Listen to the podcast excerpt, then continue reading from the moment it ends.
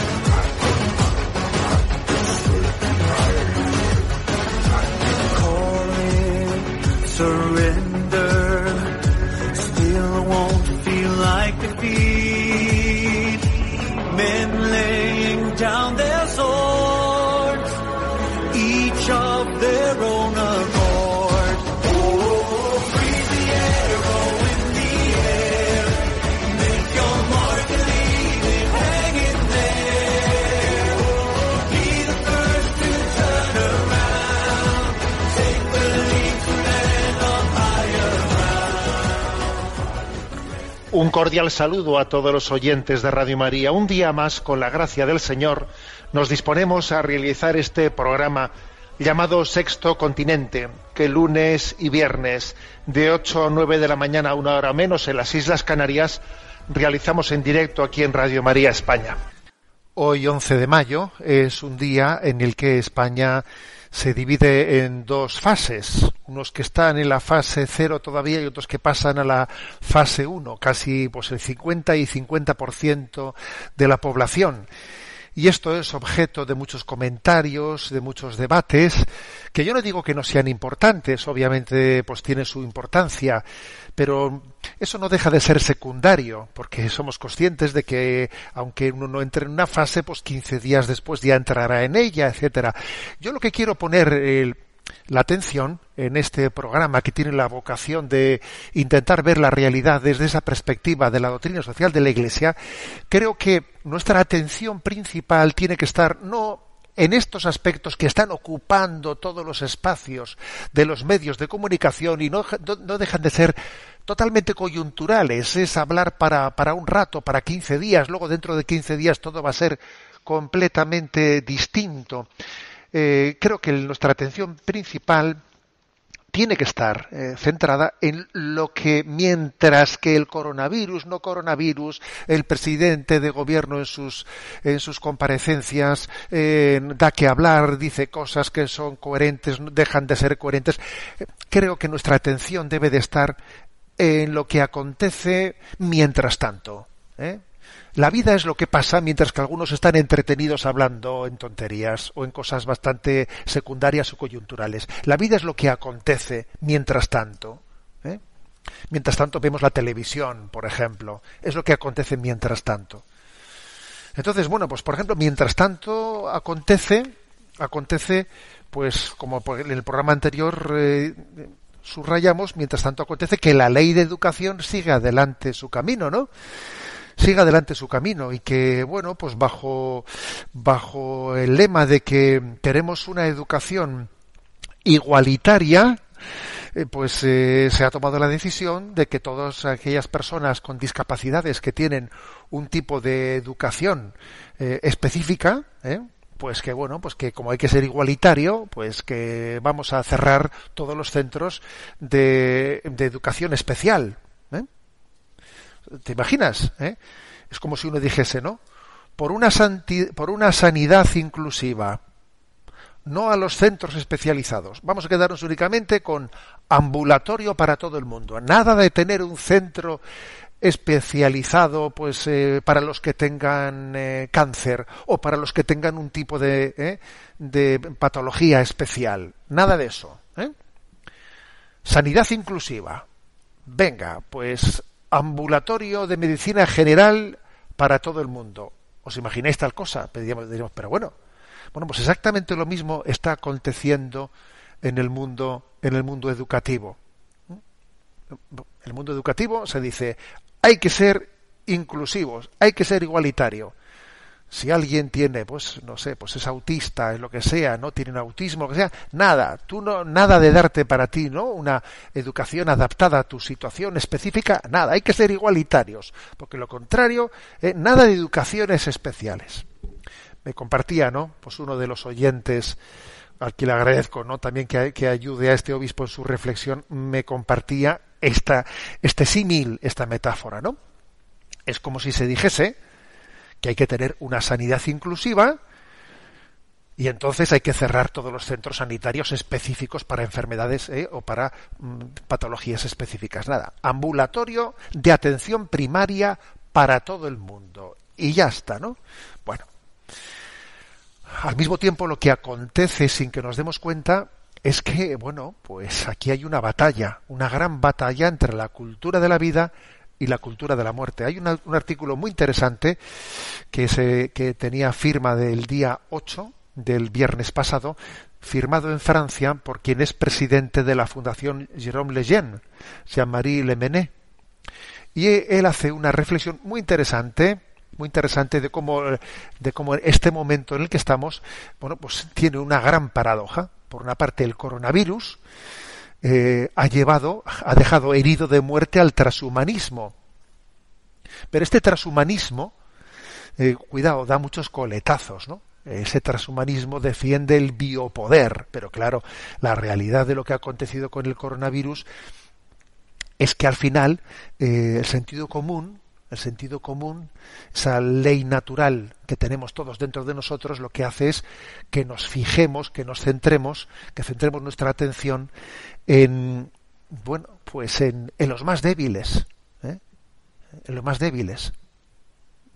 La defensa de los más necesitados es la que está en este momento priorizando, ¿no? Eh, es una evidencia redescubierta desde, la, desde, que, desde que la pandemia ha puesto a toda la humanidad al nivel de los más débiles de sus miembros.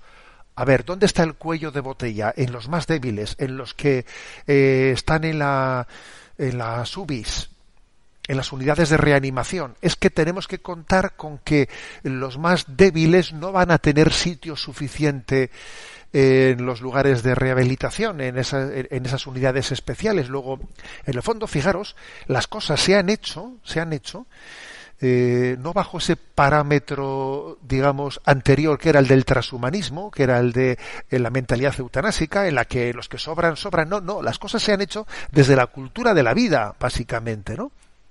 Ha puesto a la humanidad al nivel del más débil. Aquí todos nos adaptamos al más débil.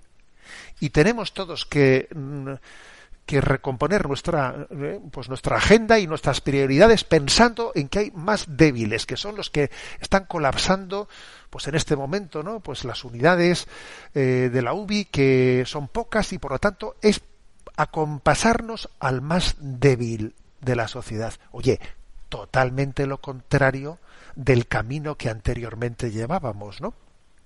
Pero claro, pero no podemos ser tan ingenuos para pensar que, que ese camino, el del transhumanismo que antes llevábamos, el de la mentalidad eugenésica, haya, haya terminado, haya muerto con esto. No, no, ni mucho menos, ¿no? Ni mucho menos.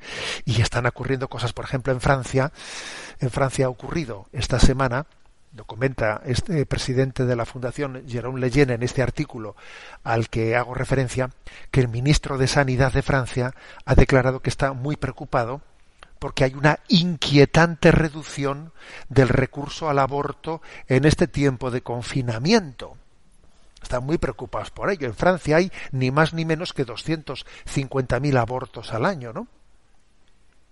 Entonces él ha dicho, ojo, esto es muy preocupante, que cómo han disminuido los abortos en este tiempo, ¿no? Entonces, fíjate, ha dicho, hay que hacer algo, ¿no? Y entonces el gobierno ha permitido la extensión del aborto médico al hogar. O sea, ahora van médicos para que tú puedas abortar en tu, en tu casa en Francia, ¿no? Mientras que los franceses se han visto obligados a aceptar que los establecimientos sanitarios desprograman las actividades que no son urgentes, ya no te hacen diagnósticos, ya no te hacen intervenciones, se interrumpen los tratamientos. Tenías pendiente una, una, intervención, no, no, pues eso no, tienes, que, tienes que posponerla, tienes no sé qué. El único gesto considerado sagrado es, es el de abortar. Entonces, equipos médicos que vayan a, las casas de los que piden abortar, ¿no?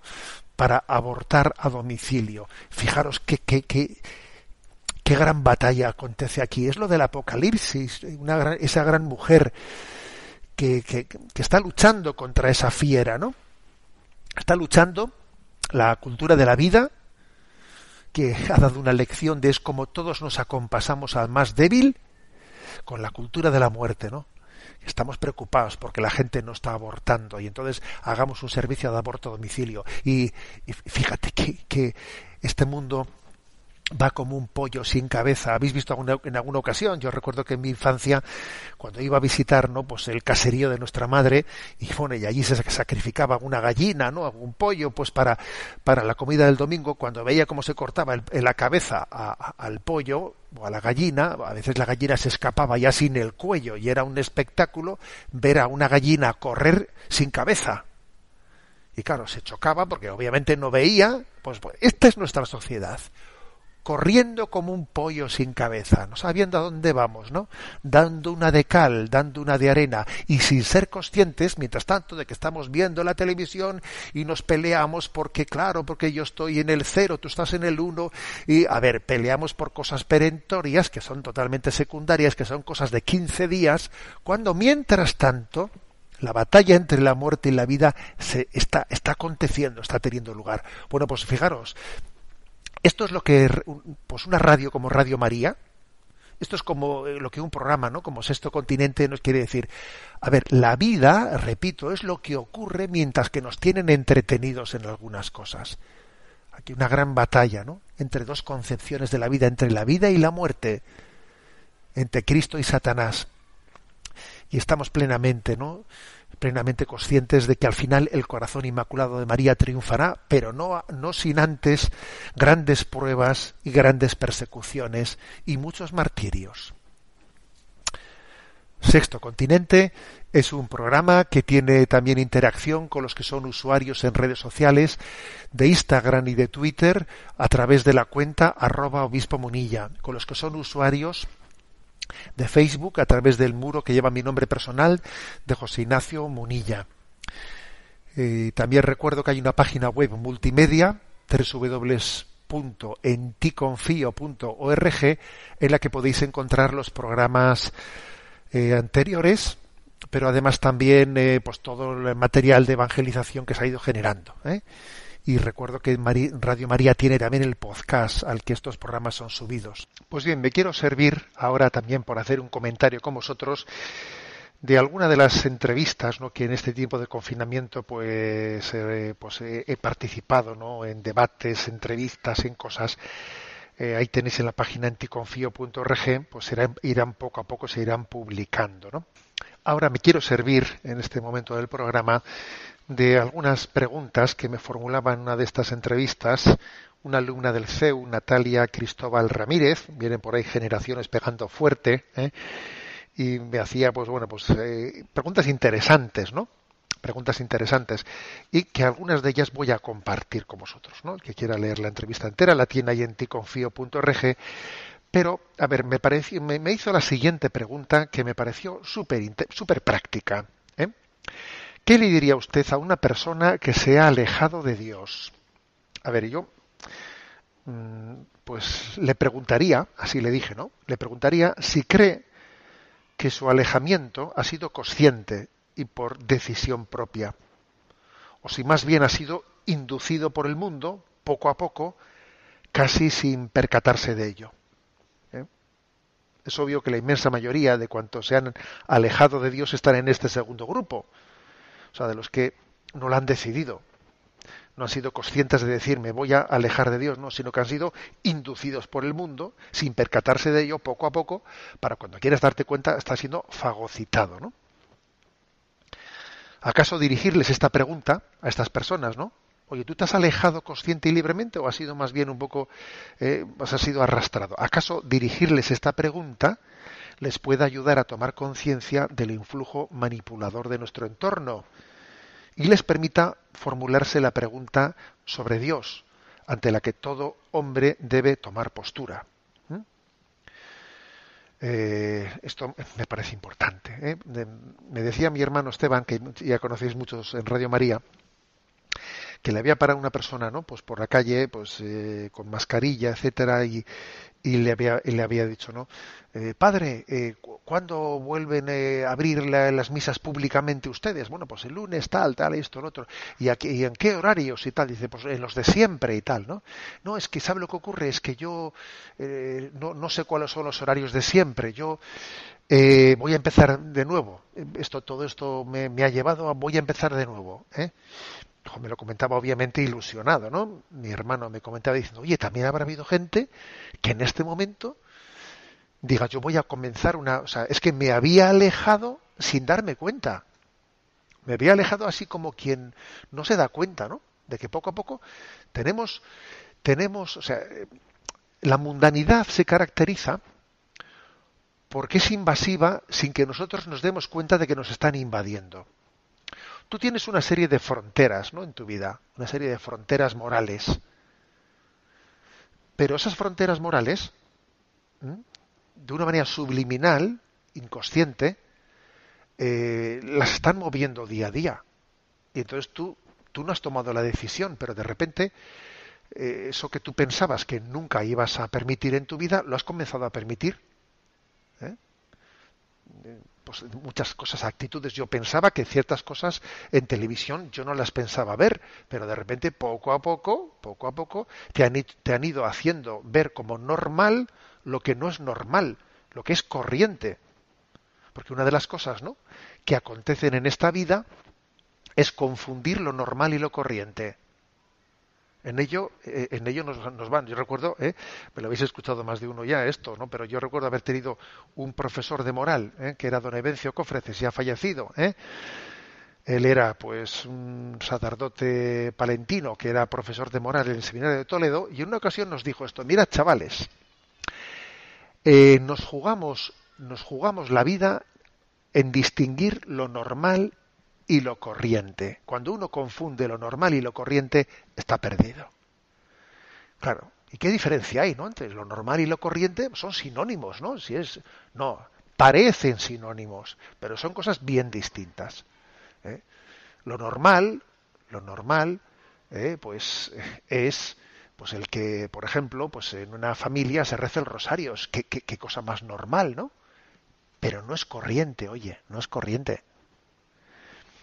Y lo corriente, ¿eh? lo corriente en muchos ambientes, pues es el hecho de que, bueno, pues se vista de una manera, eh, pues con falta de modestia, se hable con palabrotas, eh, pues eso, se consuma el alcohol de, de, una manera imprudente y tal. Es lo corriente, pero no es normal.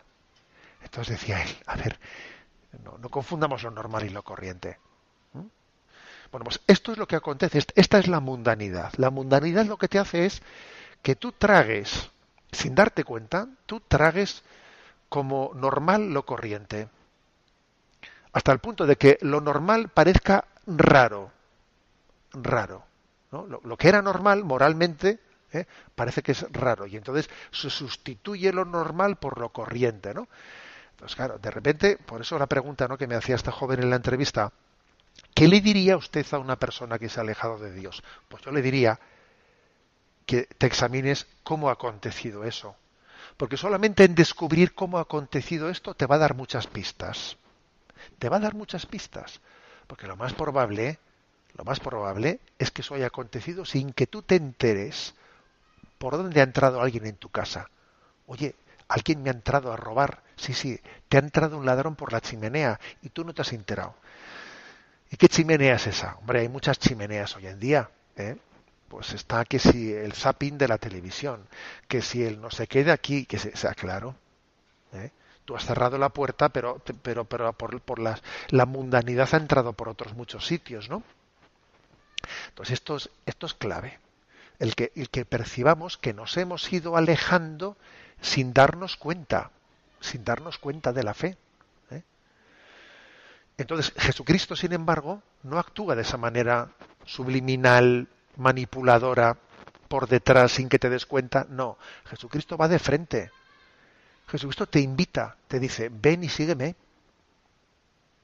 Él se pone ante ti y además no te oculta la cruz. El que, el que quiera venir conmigo, que se niega a sí mismo, cargue con su cruz y me siga. Jesús no juega a manipular como el mundo juega a manipular. Él va de frente.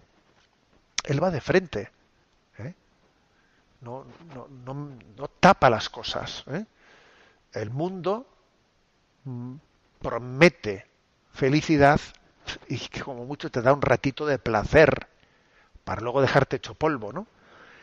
Jesucristo, sin embargo, te pide que cumplas la ley de Dios y luego te hace feliz. O sea, son dos estilos distintos, ¿no? Por eso esta pregunta que me hacía esta joven, ¿no? En esa entrevista me parece muy importante, ¿no? Eh, a las personas que se han alejado de Dios, yo les, yo les eh, obviamente no, no, está todo el mundo en el mismo, eh, en la misma tipología, hay tipologías distintas, pero yo apuesto a que la inmensa mayoría de las situaciones ¿no? de alejamiento de Dios han sido pues por influjo de la mundanidad, así, sin darte cuenta, ¿no? De repente, como cuando vas a un sitio y se te pega el acento. Oye, pero ¿qué acento has cogido? Es que me he ido un tiempo a vivir a Sevilla y de repente he venido con este acento, que ya no parezco vasco, tú, que parezco, pues una cosa así, ¿eh? Se te pega el acento. Bueno, también la mundanidad se pega y, es, muy importante ¿no? que, caigamos, que caigamos en cuenta de esto. Por ejemplo, ¿no? fijaros también que esto, esto mismo eh, mm, suele, yo recuerdo haber predicado de esto en concreto, que voy a decir ahora, el domingo en el que se predicó el Evangelio de los discípulos de Maús. ¿Cuál suele ser, digamos, el, el procedimiento, el camino del alejamiento típico de un cristiano. ¿no? Primero, ¿eh? mm, soy católico no practicante, pero soy católico, ¿eh? yo soy católico totalmente, toda la vida de Dios en mi familia. Solo que últimamente me he desordenado un poco y bueno, y no soy practicante, pero yo católico, católico, ¿eh? Sí, sí, católico, pero no practicante, que quiere decir que ya te han metido una cuña. Y después de eso, ya has, bajado un escalón, el siguiente escalón, pues ya, ya el siguiente es yo creo en Jesucristo, eh, creo en Jesucristo, pero, pero no creo en la Iglesia. Eh. Ya hemos pasado el siguiente escaloncito, ¿sabes? Ya es el siguiente escaloncito. Ahora, después de ese escaloncito, el siguiente eh, será yo creo, ¿eh? creo en unos, unos, valores, creo, etcétera, pero a mí yo no necesito de la Biblia, no necesito de, ¿eh? o sea, yo mismo ya me voy construyendo unos valores, ¿eh? y además en parte del cristianismo nadie tiene la verdad plena, ¿no? Pues yo cojo un poco de aquí, otro poco de allá, me voy construyendo un poco un Dios a mi medida. Ya no digo que mi Dios es Jesucristo, ¿sabes? He dado otro pasito más. Y el siguiente pasito será, pues, el de eh, yo pues soy no lo tengo claro. Soy agnóstico estoy abierto estoy abierto pero no tengo claro pues si tengo fe no y el siguiente será quien niegue la fe. Es decir es un es una cuesta abajo. Es una cuesta abajo en la que todo ha comenzado con una desvinculación. Desvinculación. Y la desvinculación comienza cuando nos hemos mundanizado. Cuando nos hemos mundanizado, ¿no? Eh, la mundanización te desvincula, te, desvincula de una pertenencia fuerte a la iglesia, de una... y entonces comienzan las cosas. Por eso me parece eh, muy iluminador el que alguien diga, tú que te has alejado de Dios, haz un mapa, haz un mapa de cómo pasó eso. ¿Cuándo vino el ladrón? Sí, sí, he dicho el ladrón, que no te has enterado. ¿Cuándo vino un ladrón y te robó el alma sin que tú te dieses cuenta? Porque hay ladrones que tienen esa capacidad, ¿no? De meter la mano en el bolso, oye, sacarte el dinero de la cartera y dejar la cartera en el sitio que estaba, que dice uno, pero si parece que aquí uno, sí, sí, sí parece que no ha pasado nada, pero fíjate en la cartera, que faltan billetes. Pues, pues algo así, ¿eh? Siguiendo el ejemplo. Bien, pues esta reflexión, eh, pues la, ahí la dejo un poco para vosotros. Tenemos nuestro, estamos a punto de celebrar el día de la Virgen de Fátima. Este es un mes de mayo que no vamos a olvidar nunca en nuestra vida, ¿eh? No vamos a olvidarlo nunca. El mes de mayo, de aquella situación del confinamiento del coronavirus, que había sido precedido, no lo olvidéis, el 25 de marzo, con la consagración a los corazones de Jesús y María allí en Fátima. Vuelvo a poner la canción que pusimos en el primer programa del mes de mayo, en el que hablamos de Corazón Inmaculado triunfará. El corazón inmaculado triunfará, de Gonzalo Mazarrasa. Corazón inmaculado triunfa ya. Anunciaste que lo harías y sabemos que lo harás, aplastando la cabeza de la serpiente infernal. Entre tú y ella Dios puso permanente enemistad.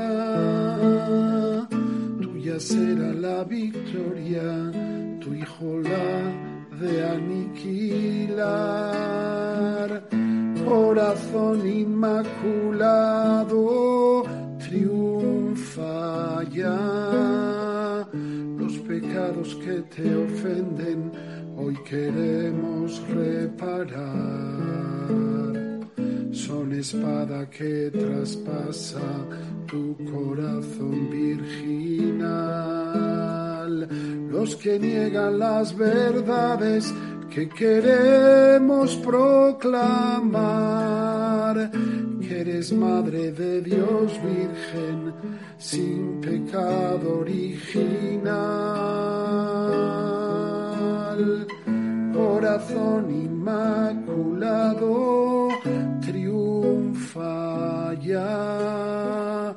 Los que con odio tu imagen se empeñan en profanar. Los que enseñan a los niños tu santo nombre a ignorar. No te reciben por madre, no escuchan tu palpitar. Corazón inmaculado, saben a dónde van.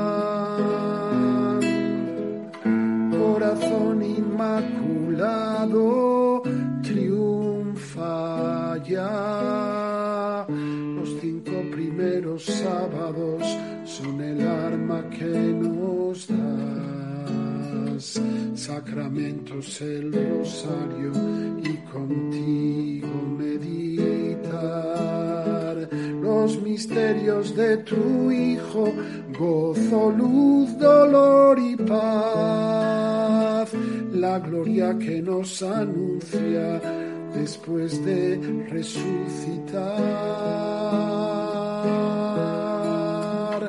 Corazón inmaculado, triunfa ya. El dragón rojo te teme y acecha tu calcañar, porque sabe que le queda poco tiempo que emplear en perseguir a tu iglesia y en procurar nuestro mal. Corazón inmaculado, no le dejes continuar corazón inmaculado triunfa ya. Corazón inmaculado,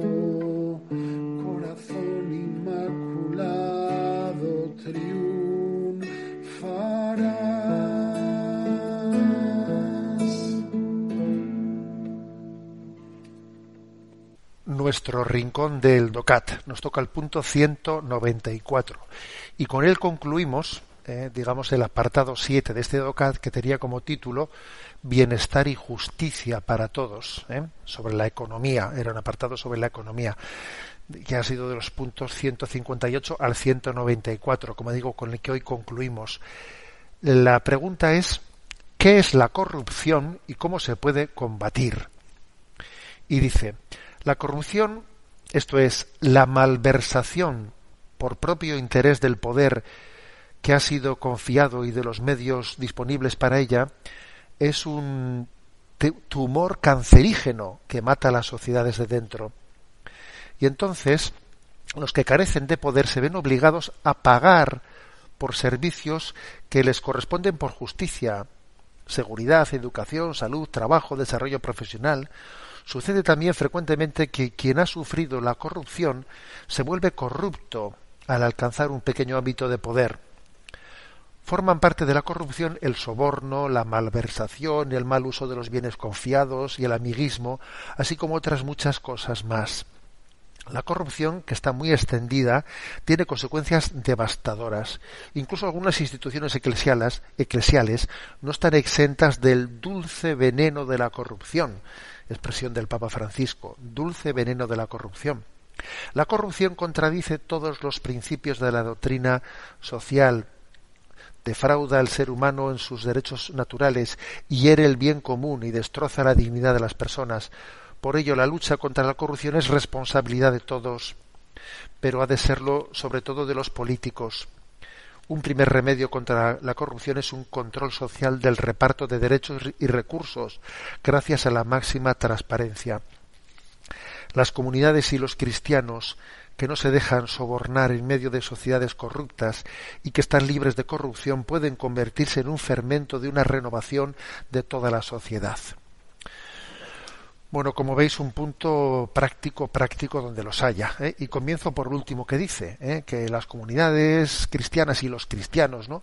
que ellos dicen, a ver, yo voy a actuar en justicia social y por lo tanto no voy a permitir corruptelas, no me voy a hacer cómplice de corruptelas. ¿Eh? Pues de, muchísimas maneras, ¿no? Porque, porque existe todo, ¿no? Una, una gama ¿eh? de sobornos, de malversaciones, de amiguismos, de recurrir a fraudes, de, bueno, pues fraudes fiscales, montones de cosas, ¿no? No me voy a eh, hacer cómplice, o sea, no, voy a interpretar también como una, como parte de la voluntad de Dios, el respeto, ¿eh? el respeto a la legalidad vigente, ¿eh? Que podría ser mejor que en el tema eh, pues, eh, pues, a la hora de organizar el tema de los impuestos y tantas cosas podría haber sido de otra manera. Bien vale pero no soy yo el que legislo. Si cada uno se va a sentir con la libertad suficiente de, de, de hacer corruptelas no de recurrir a mentiras pues porque se justifica en que él las cosas no las haría así, pues entonces obviamente la corrupción se sirve a la carta, ¿eh? se sirve a la carta y eso, y eso no puede ser, ¿no? Sobre todo hay que pensar en una cosa, que la corrupción la pagan otros, ¿eh? la pagan otros. Eh, por ejemplo, si no existiese en este momento ningún nivel de corrupción en la sociedad, pues lo mismo tendríamos que pagar mucho menos impuestos. Lo mismo eh, pues eh, habría mucho más, mucho más dinero pues para poder colaborar con causas importantísimas que ahora no existe suficientes recursos. O sea, ¿os imagináis lo que sería que hubiese corrupción cero en la sociedad, fraude cero? ¿eh? Entonces, digamos que cada vez que nosotros defraudamos o nos corrompemos de alguna manera, hay hay afectados. ¿eh? Lo digo porque existe una mentalidad en la que, bueno, como una cosa es pública, como es del Estado, como en el fondo yo, ¿eh? pues estoy, por ejemplo, pues cobrando un seguro de desempleo que no me corresponde al mismo tiempo que trabajo. A ver, eso es una corrupción. ¿eh? Y yo, ¿qué mal le hago a nadie? Hombre, pues claro que le haces mal a alguien. Porque si tú estás cobrando pues, un seguro de desempleo cuando en el fondo estás trabajando, ¿eh? Pues en el fondo pues hay personas que, o sea, hay situaciones que no van a tener suficientes recursos. O sea, siempre hay personas, ¿eh? hay personas que, que van a, se van a ver afectadas por nuestra, por nuestra eh, falta de, de fidelidad, ¿no? A la hora de vivir, digamos, la justicia social. Además, también hay una gran otro efecto que es tremendo, que es el de, eh, pues, un efecto expansivo. O sea, así como el bien es expansivo, también el mal es expansivo. Ocurre con frecuencia diciendo, ah, bueno, aquí, aquí todo el mundo se corrompe, pues yo no voy a ser el tonto, ¿no? Yo no voy a ser el tonto del lugar. Y entonces, claro que existe una especie de efecto expansivo, de quitarle importancia. Si lo hacen muchos, no debe de ser tan grave, ¿no? Bueno, pues eso, obviamente, o sea, eso esto lo que, lo que indica es la responsabilidad tan grande que tenemos en el factor testimonial, porque las cosas que hace uno van a tener efecto en otros. ¿eh? Eh, bueno, y también el Santo Padre, aquí hay una cita en la que dice, cuidado, que en el seno de la Iglesia también no estamos exentos de tal cosa, no estamos exentos de esto. ¿eh? Estamos continuamente, ¿no? Pues, por ejemplo, pues ahora mismo estaba, pues, os cuento un pequeño detalle, ¿no? Un pequeño, un pequeño anecdotario pues estamos ahora en este tiempo de pandemia, etcétera, se necesita comprar, comprar de, que si hidrogeles, que si mascarillas o lo que sea, y de repente te encuentras con que alguien te las vende y te las vende a un precio más barato que, los demás. Pero claro, él está, su empresa la tiene cerrada con los ERTES y está cobrando un dinero para tener cerrado y entonces por, por, eh, pues otro lado está bajo manga eh, vendiendo productos aunque lo tiene cerrado. A ver, pues es que es que no es posible. No es posible, no es correcto que le estemos comprando a esta persona. Si hay que comprarlo más caro, pues lo compraremos más caro, pero no podemos colaborar con la corrupción. ¿eh? Bueno, es un ejemplo, lo digo porque me ha pasado hace media hora. ¿eh? pero, pero estamos continuamente con situaciones de este estilo. No, no podemos ser, hacernos corresponsables de la corrupción. Bien, el bien común, como su propio nombre indica, es común es común, ¿no? Y bueno, pues por lo tanto eh, tiene, tiene que existir en nosotros una conciencia de que hay que combatir esta lacra, que dice aquí que es un tumor cancerígeno que mata a la sociedad, tumor cancerígeno, ¿no? Tenemos que decir corrupción cero, igual que se dice aborto cero, pues bueno, pues corrupción cero, ¿eh? creo que es una un punto importante para concluir, ¿no? Para concluir este apartado del DOCAD, eh, bienestar y justicia para todos, la economía, terminamos con este punto diciendo corrupción cero. Y ahora vamos a dar paso a este, a este momento en el que también queremos que los oyentes de Radio María participen. Hay un correo electrónico sextocontinente arroba radiomaria.es al que podéis hacer llegar pues vuestras aportaciones, ¿eh? vuestras preguntas, etcétera. A Yolanda, que está en la emisora de Madrid, pues le hemos pedido que nos vaya presentando las preguntas seleccionadas. Adelante, Yolanda. Muy buenos días, monseñor. Daniel de Madrid nos comparte. Me llamo Daniel, eh, soy un oyente habitual de su programa, de sus charlas y homilías. Antes de nada, gracias por la labor que hace en Sexto Continente a través de Radio María. Hoy mismo acaban de publicar un nuevo boletín oficial del Estado que le dejo adjunto al email.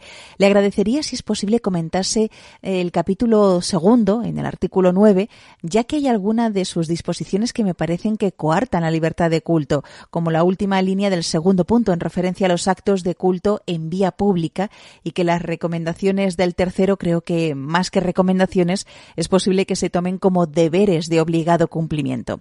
¿El Estado ha consultado a la Conferencia Episcopal Española, a los obispos? Me da la sensación que es la preparación de la opinión pública eh, para que en un futuro se tomen medidas que ya no sean de recomendación sino de obligación. Y sabemos que las cosas se van haciendo lentamente, pero que una vez legisladas volverlas hacia atrás es muy difícil. ¿Qué se puede hacer contra estas medidas que coartan la libertad de culto y se ha puesto la COVID-19 como excusa para promulgarlas? Le agradezco su respuesta. Un afectuoso saludo.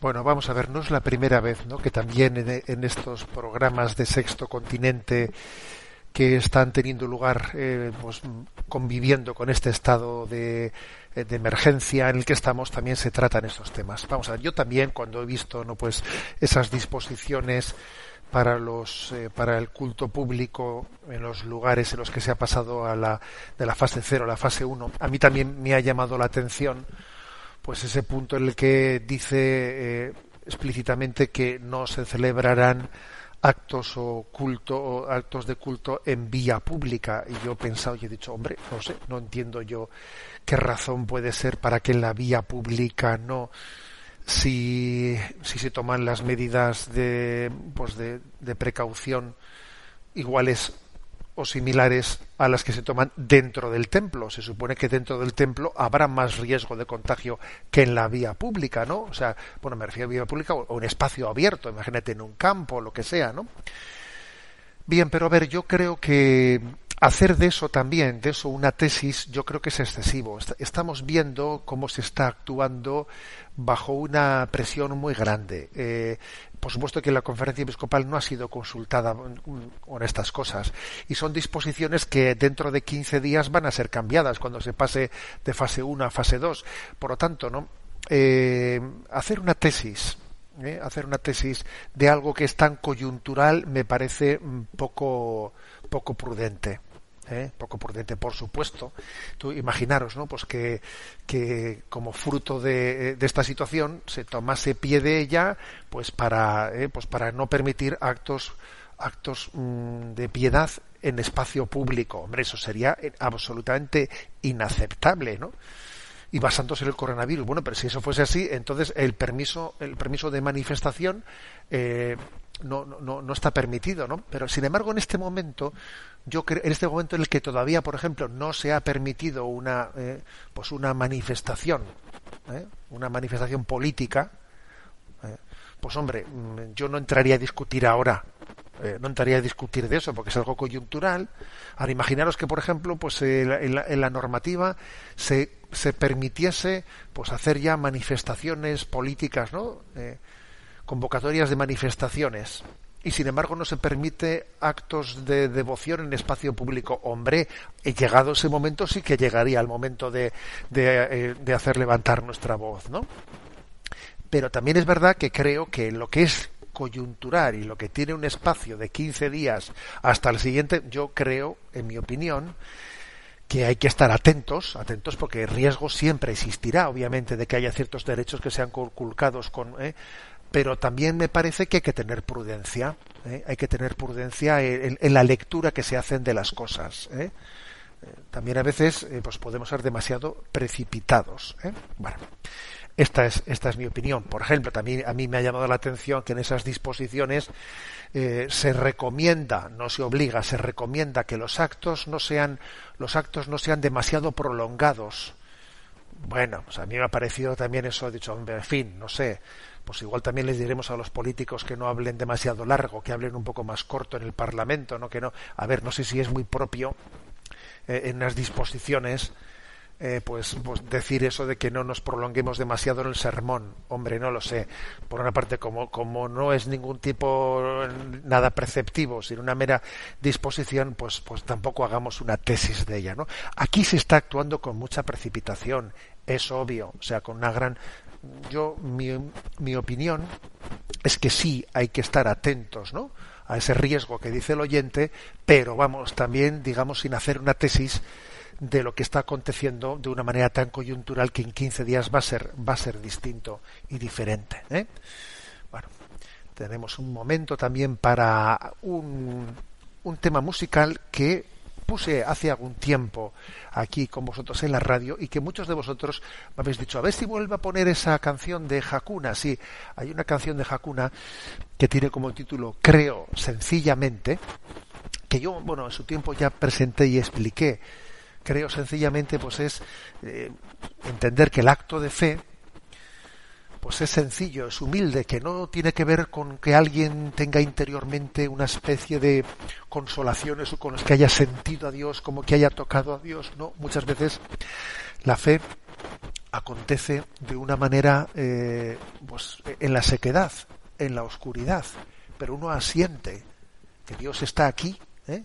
Dios está con nosotros, aunque su sentimiento no siempre le acompañe. ¿eh? O también, eh, por ejemplo, a veces uno tiene miedos, tiene miedos, pero aunque tenga miedos, mantiene la esperanza. ¿eh? Mantiene la esperanza. O también a veces, pues uno conviven con él muchas dudas, ¿no? Está asaltado, torpedado por las dudas. Pero mira, yo no les hago caso a las dudas y mantengo mi fe. ¿eh? Mantengo mi fe. O sea, creo, sencillamente, es entender que el acto de fe es, eh, está por encima de, cómo me siento yo. Hoy en día le damos demasiada importancia a que si tengo un sentimiento, no lo tengo, he sentido, no he sentido, eh, me han venido dudas, no me han venido. A ver, yo hago un acto de confianza por encima de mi subjetividad, de cómo me siento o cómo veo yo, ¿no? Creo que es el valor del contenido de esta canción que vuelvo a compartir con vosotros, creo sencillamente de Hakuna. Creo sencillamente quiero disfrutar de la serenidad del creer. Desligar el creer del sentir. Creo mi Dios y basta. Que creo en tus misterios sin entenderlos.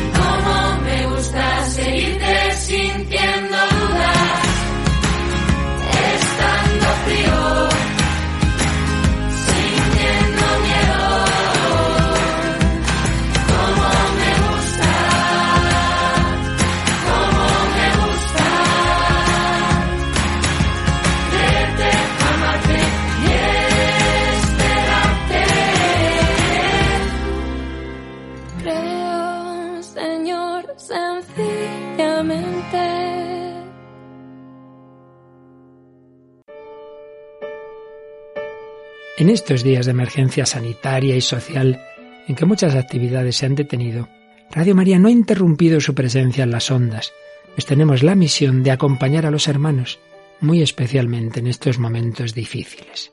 Por ello, a pesar de nuestro reducido personal y la escasez de recursos, estamos haciendo un gran esfuerzo para mantener nuestra programación e incluso potenciarla en algunos aspectos. Por ello, os pedimos más que nunca oraciones por el personal y voluntarios de Radio María, para que la Virgen proteja su radio y ésta pueda seguir alimentando la oración y esperanza de tantas personas que lo necesitan. Por otro lado, comprendemos perfectamente que en estos momentos de crisis muchas personas no pueden aportar la colaboración económica que les gustaría. Y sin embargo, Radio María, que no tiene más ingresos que los donativos de sus oyentes, sigue precisando ese apoyo para España y para ayudar a otras Radio María más necesitadas de países pobres.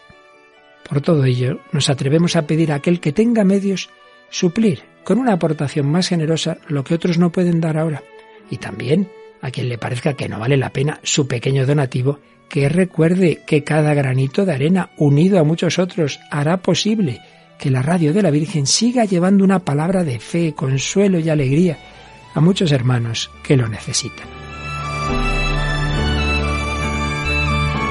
Puedes informarte de cómo colaborar llamando al 91 822 8010 o entrando en nuestra página web radiomaria.es.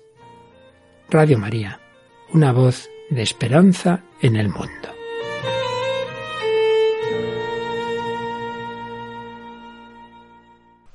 Lo dicho, el teléfono es para colaborar con Radio María 91 822 8010 91 822 8010. Entre todos haremos uno. Adelante, Yolanda, con la siguiente pregunta seleccionada. Un oyente llamado Agustín nos pregunta, buenos días, respecto a la misa del domingo que viene, quisiera hacer una pregunta. Normalmente voy a la misa de víspera del sábado, ya que en mi parroquia el horario de las misas de domingo no me va muy bien. La pregunta es, ¿qué pasa si no podemos ir a misa porque se ha cubierto el cupo del 33%? Ante esta situación, ¿podemos cumplir el precepto dominical por los medios de comunicación hasta que no se eliminen las restricciones del aforo? Gracias. La respuesta a esta pregunta es clara. Vamos a ver, por una parte, no se ha mm, derogado la dispensación que los obispos hemos dado al precepto dominical. ¿eh? O sea, esa dispensa del precepto dominical continúa. ¿Por qué? Pues en primer lugar, pues porque puede haber situaciones de mayor riesgo, eh, pues por edad, por, por salud o por circunstancias varias, ¿no? Eh, que cada uno también tiene que sopesar y entonces, bueno, pues eh, en, esa, en ese sopesar las cosas, eh, nos ha parecido prudente que eh, la, la dispensa del precepto continúe en tiempo. Y entonces, por lo tanto, está por una parte respondida la pregunta, pero también es, también es cierto que son pues muchos lugares en los que ya se está manifestando de que en el caso, en el caso de que, por ejemplo, el aforo se llenase, bueno, pues también la Iglesia tendrá la disposición de celebrar más misas, ¿eh? celebrar más misas, o sea, es decir, eh, se pueden multiplicar. ¿eh? los, los, sacerdotes obviamente tendrán esa disposición de en la medida que, que, que las encomiendas del ministerio se lo permitan, porque igual si tiene que marcharse a otra parroquia y a otra parroquia decir misa, pues igual no lo puede, ¿no? No puede hacerlo, pero pero el sacerdote que permanezca en el mismo templo y ve que en una misa no, hay, no, no, se han quedado personas en la calle, pues si él puede después, al terminar una, volver a celebrar la, otra, con toda seguridad de que lo va a hacer, ¿no? Bien, pero, pero en cuanto, digamos, al precepto dominical, esa aclaración creo que también era, era importante hacer. ¿no? La Iglesia eh, siempre ha dicho, por otra parte, ¿eh? aunque no exista una dispensa del precepto dominical, eh, tiene que existir un juicio de prudencia, de prudencia en el discernimiento. Pues, por ejemplo, una persona de edad que, que en una circunstancia pueda o no o sea prudente o no sea prudente, es mejor que lo siga por un medio de comunicación. Eso siempre la Iglesia lo ha dicho lo cual no tiene que traducirse en absoluto en una especie de relajación. No, en absoluto tiene que traducirse en una relajación. Yo creo que nosotros tenemos que tener hambre y sed de, de encontrarnos entre nosotros, de vernos, de alabar a Dios todos juntos, o sea, el deseo de retorno a la, a la, a la asamblea dominical yo creo que tiene que ser bueno. Si alguno está como, se siente demasiado cómodo, encantado de, de no estar presente en la asamblea dominical, ojo, ese que se examine. ¿eh? al que, al que la no asistencia a, a la misa dominical presencialmente sea algo que lejos de costarle le dé alegría interior, porque yo prefiero estar en casa y no, no tener que ir a misa, que me es más cómodo. A ver, ese que se examine, que se examinen porque porque posiblemente puede aunque teóricamente porque hay una dispensa de precepto no está incumpliendo una norma pero sí sí está incumpliendo el espíritu el espíritu lo está incumpliendo ¿eh? porque porque quizás no, no está dejando de asistir por una verdadera, ¿no? por una verdadera juicio prudencial de tipo sanitario, sino que está dejando de asistir en el fondo porque no tiene ganas de ir. ¿eh? Entonces, a tal, a tal persona sí que hay que decirle que esté atenta ¿no? a su situación interior. Bueno, tenemos el tiempo cumplido. Me despido con la bendición de Dios Todopoderoso, Padre, Hijo y Espíritu Santo. Alabado sea Jesucristo.